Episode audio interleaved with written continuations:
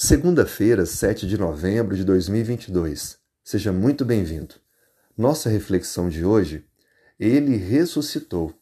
Vamos falar um pouco sobre a ressurreição de Jesus.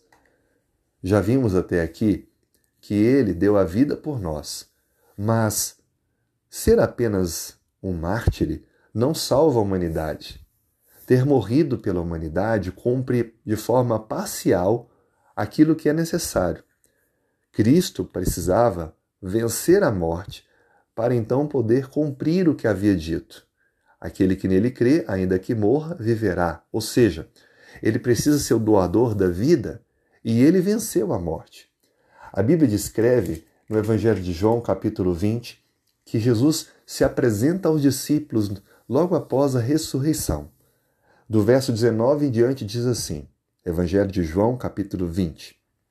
Ao cair da, cair da tarde, naquele dia, o primeiro da semana, trancadas as portas da casa onde estavam os discípulos com medo dos judeus, veio Jesus, se pôs no meio e disse: Paz seja convosco.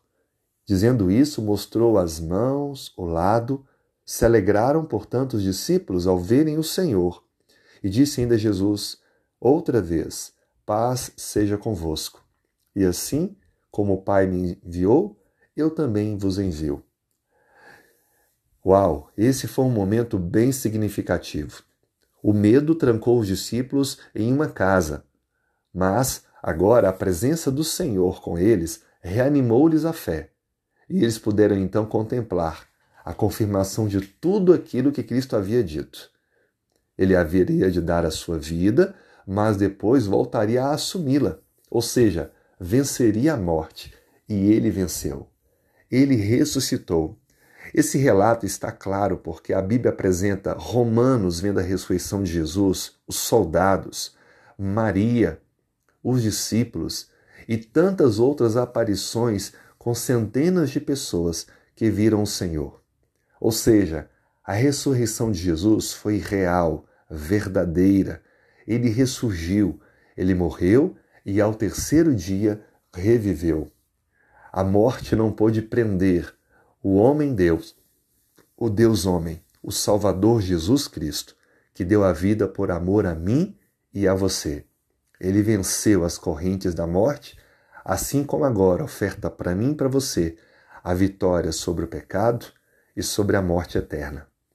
Cristo quer dar a mim e a você a eternidade.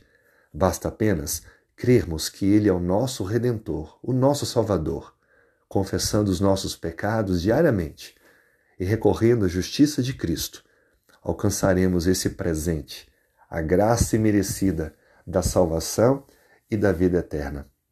Durante todo o ministério de Cristo, ele deixou bem claro que deveria dar a sua vida pela humanidade. Mas o mais importante ato foi a sua ressurreição que validaria então, assim como validou, todo o restante.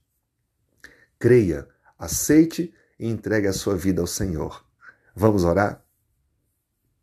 Senhor, colocamos a vida em tuas mãos. Perdoe os nossos pecados.